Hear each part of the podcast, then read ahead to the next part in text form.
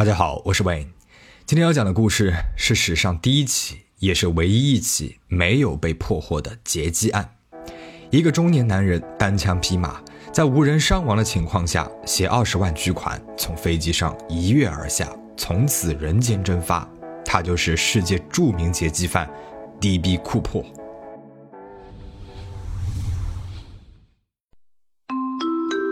一九七一年十一月二十四日。这一天正是感恩节的前夕，位于俄勒冈州的波特兰国际机场格外的热闹，满是迫不及待回家团聚的人们。熙熙攘攘的人群当中，有一个估摸着四十来岁的中年男人，正提着一个公文包，阔步走向了航班柜台。这个人穿着黑色风衣、白色衬衫，戴着黑色的墨镜，颇有几分派头。May I help you, sir? Yeah, I want to buy a ticket to Seattle.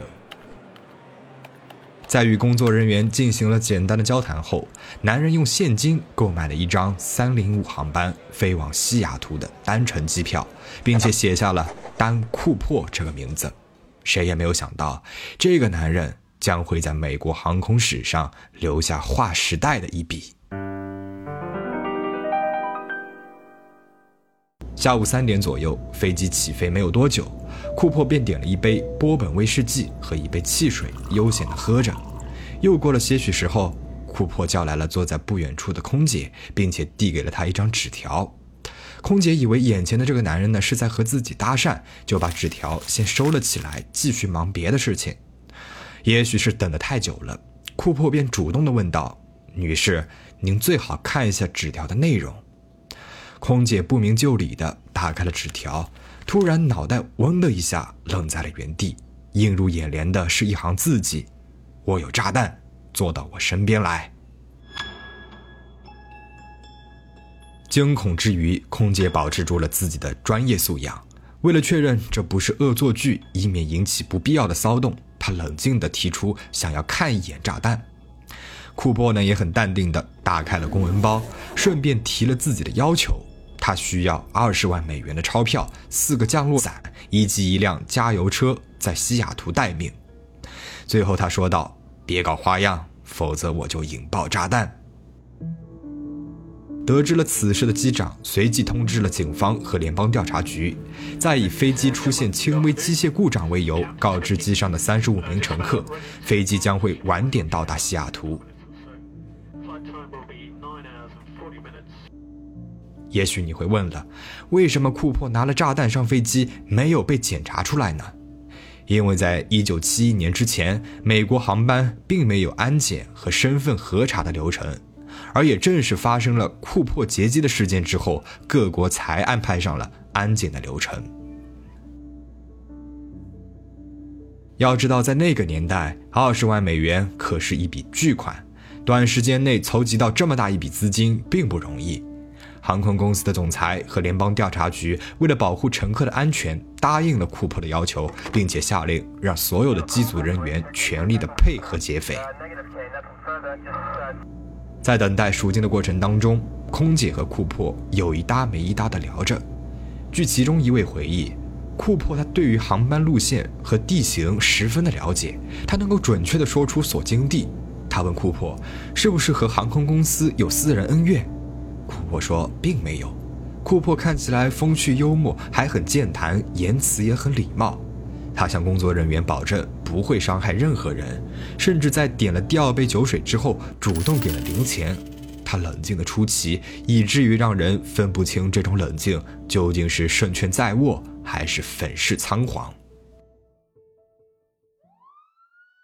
与此同时，警方正在马不停蹄地准备赎金。他们联系了西雅图当地的几家银行，并且收集了一万张二十美元面值的钞票。联邦调查局将他们的编号一一记了下来，并且从当地的一家跳伞学校弄来了四个手动拉锁的降落伞。一切准备就绪，日落时分，飞机到达了西雅图塔科马国际机场。按照库珀的指示，飞机滑行到了一个相对封闭的地方，并且关闭了舱内所有的窗帘，以防狙击手的射击。航空公司的运营经理埃尔里负责交付赎金。此时天色已暗，只有四周还闪着点点灯光。经理惴惴不安，顶着凛冽的寒风走向了飞机，脚上走得松快，心里却忐忑难行。前方是几十个无辜乘客，后方是大批警队，稍有不慎的话，后果不堪设想。他听从了警方的安排，身着便装，从飞机的后舷梯把装满现金的背包和降落伞一并交给了空姐，再由空姐转交给了库珀。拿到了赎金的库珀如约放走了所有的乘客和两名空姐。他向飞行员讲述了自己的飞行计划，在保证飞机不失衡的情况之下，以最低空速向墨西哥飞行。但即使是加过了油，飞机的油量也根本坚持不了那么久。机长呢便提出将雷诺塔霍国际机场作为中途加油站。一番商讨之后，库珀表示同意，并且对起落架的位置、襟翼的角度都提出了专业的要求。很显然，库珀他并非泛泛之辈，而是一个具有相关专业知识的劫机犯。他的身份究竟是什么呢？大约到了晚上七点四十分，这架载着二十万美金的波音七二七起飞了。此时飞机上仅剩下五个人。分别是库珀、一名乘务员、两名飞行员和一名随行的工程师。在避开库珀视线的同时，警方还安排了一上一下两架战机跟随着波音727。几分钟之后，库珀要求把飞行高度降到三千米，并且把所有的人都赶进了驾驶舱。大约八点钟，驾驶舱内的警示灯突然亮起，后舷梯被打开了。机长用对讲机询问库珀：“需要帮助吗？”库珀答道：“不用。”这便是库珀说的最后一句话。之后，库珀便背上了降落伞，从飞机上一跃而下，消失在了苍茫的夜色当中。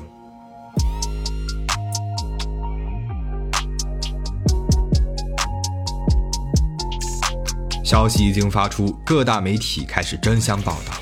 一家媒体错将 Dan Cooper 写成了 D.B. Cooper，于是 D.B. Cooper 的大名。自此传遍了美国的大街小巷。警方对飞机进行了地毯式的搜索取证，找到了六十六枚身份未知的指纹、八个烟嘴、一条黑色领带，领带上面有一个珍珠领夹带，以及被库珀遗留下来的两个备用降落伞。联邦调查局根据两名空姐的证词，还原了库珀的大致容貌，并且发布了通缉令。库珀身高约一米七八至一米八二，体重约七十七至八十一公斤，棕色的眼睛，声音低沉，没有口音，谈吐很有水平，应该是受过了高等教育的人士。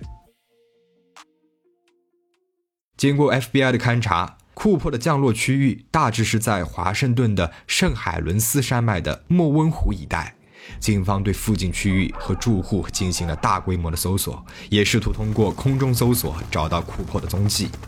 库珀的降落范围地势崎岖，树木丛生。事发当天晚上又正值寒冬，风雨交加，能见度极低。他还随身带着十几公斤的现金，带走的其中一个降落伞拉绳还不能够正常使用。种种因素结合在一起，库珀生还的几率可以说是微乎其微。可是活要见人，死要见尸，一个人不可能就这么凭空消失的。一九七二年初春，湖面解冻不久之后，FBI 呢就安排了潜艇对莫温湖进行打捞，并且对附近的克拉克县进行了搜索。结果库珀的尸体没有发现，却意外地发现了另外一具尸骨。经过调查，该具尸骨属于一位名字叫芭芭拉·安德利的少女。这个年仅十几岁的少女，在几周之前被人绑架杀害。虽然此行也不算一无所获，但是故事的主角迪比·库珀依然是无影无踪，搜查最终以失败告终。警方向各大金融机构、经营大额现金交易的企业以及世界各地的执法机构分发了赎金编号清单。警方和航空公司更是连续两年多次发布悬赏令，希望民众留意钱币的去向。后来更是将搜索范围扩大到了瓦修哥河域，但是很遗憾，这些努力都没有换来相应的成果。由于此案长期未决，各方对于诉讼期一事争论不断。最终法院的陪审团决定以违反霍布斯法的罪名保留对库珀的诉讼权。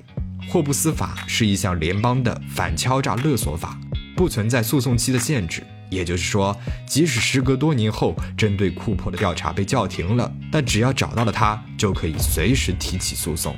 多年来，警方筛查了成千上百个嫌疑人，大多都是一些乌合之众。光是自称库珀或者是自称库珀亲人的来信就不下上百封，但也不乏一些可信度极高的嫌疑人。一个名字叫莱尔克里斯安森的男人，在观看了库珀的电视节目之后，声称自己已故的哥哥肯尼斯就是著名的劫机犯迪比库珀。据他所说，肯尼斯曾经在当兵时接受过跳伞训练，退伍之后加入了西北东方航空公司，也就是事件当中的航空公司，并且成为了一名空乘。这一背景也让很多人都觉得库珀事件是航空公司内部人员的暗箱操作。之前我们提到过，库珀在飞机上喝了波本威士忌，而肯尼斯最喜欢的酒也是波本，并且在事发后不久，他就购买了一间新房。事件发生的时候，肯尼斯四十五岁，与库珀的年龄相仿，只不过身形要比库珀瘦小一些。当事人空姐呢也表示，肯尼斯的确很像他印象当中的库珀，但是他也无法百分之百的确定。嫌疑人二号名字叫理查德·弗洛伊德·麦考伊，曾经是一名退伍军人，在部队当中担任过飞行员。麦考伊不仅长相与库珀相似，更是他的模仿犯。因为就是在库珀事件的五个月之后，麦考伊就因为劫机被逮捕了。一九七二年的四月七日，麦考伊在科罗拉多州丹佛市登上了美联航的八五五航班，同样是给空姐递纸条，要求四个降落伞。同样的波音727，同样是从后舷梯一跃而下，与库珀的作案过程如出一辙。唯一不同的是，他所要的赎金比库珀多了三十万。然而，事实证明，相比库珀，麦考伊显然是贪心有余，道行不足。两天之后，即被捉拿归案，并且被判处了四十五年有期徒刑。两年之后，麦考伊和同伴越狱，在与警方的枪战当中身亡了。另外一名嫌疑犯是杜安·韦伯，他曾经呢是一名二战的退伍军人。他在去世之前把妻子叫到了跟前，在他的耳边说：“我就是丹·库珀。”他还曾经在睡梦当中说：“我把指纹留在了飞机上。”妻子呢更是在图书馆里一本关于库珀的书上发现了丈夫的字迹。和库珀一样，韦伯也喜欢喝波本。最重要的是，一九七九年。韦伯曾经带着他去到了西雅图和哥伦比亚河，而就是在一年之后，当年的部分赎金被人发现埋在了哥伦比亚河的河滩上。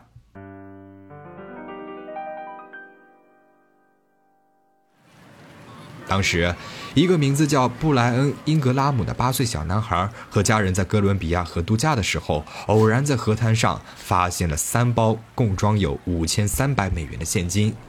虽然说钱币破损严重，但是仍然被橡皮筋捆绑着，就和当初交给库珀时候的状态一样。根据对编号的对比查证，FBI 证实了这就是九年之前库珀带走的赎金。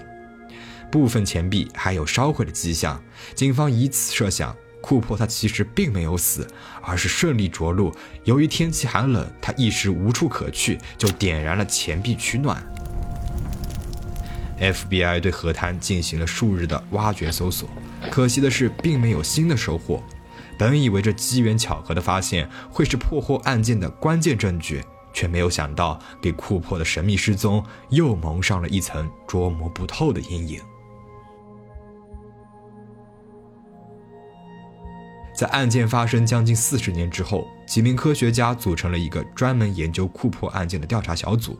他们用电子显微镜在库珀遗留下来的领带上发现了氦、硫酸锶、纯钛等一百多种粒子，也就是所谓的稀土元素。在七十年代，很少有人能够接触到它们，除非是金属制造业或者是其他特殊行业，比如制造超音速运输机的波音公司。这个时候，就有人提出了，库珀有没有可能是波音公司的员工呢？因为在劫机案发生前八个月，也就是一九七一年的三月，美国国会驳回了超音速飞机研发的预算申请。波音公司为避免破产，进行了大规模的裁员。库珀说不定就是被裁的员工之一，心生不满，决定报复。这也能够解释为什么他会对飞机这么的了解。然而，在没有确凿证据的情况之下，一切都只是推测。事件已经过去了太久，当年许多与案件相关的人员也早已离职退休，甚至离开了人世。库珀的事迹引发了广泛的关注，也勾起了一些人蠢蠢欲动的犯罪之心。那一年，光是模仿他作案的劫机事件就有六起。一九七二年，美国的空中劫机事件更是高达三十一起，其中十九起都是高额现金勒索，这之中又有十五起劫匪都要求降落伞。最后，联邦航空局要求所有的波音727都要在尾部安装一个弹簧锁，以防止有人擅自的打开舱门，并且将这种安全锁命名为了“库珀锁”。除此之外，联邦航空局还要求所有的驾驶舱门都要安装一个窥视孔，以便在不打开舱门的情况之下观察客舱内的情况。一九七三年，联邦航空局开始要求航空公司对乘客的行李进行核查，也就是大家所熟知的安检，效果也确实是显著。这一年只发生了两起劫机事件，而且犯人均是精神病患者。要说迪比·库珀在这次事件当中带来的唯一正面影响，恐怕就是加固了美国甚至是全世界的安检系统。二零一六年，FBI 正式叫停了此案。据 FBI 自己的说法，这是他们调查过的最耗时耗力的案件。作为跨越多年的著名大案悬案，D.B. Cooper 俨然成为了一个时代的标志，甚至是吸引了众多的狂热追随者。有人为他谱写民谣诗歌，有人为他成立了同名的服装品牌，更有以他为原型的漫画影视。虽然此案已经被叫停。我们依然可以在各大网站上看到库珀的案件资料以及官方对民众的呼吁。联邦调查局发布了一张库珀的老年模拟图。如果库珀还活着的话，截至2016年，想必也有八十多岁了。四十五年之久，足以让一代人老去。这个传奇劫匪的故事没有落下帷幕，也许一直在世界上的某一处上演着，又或许早在那个雨夜就已经悄然闭幕了。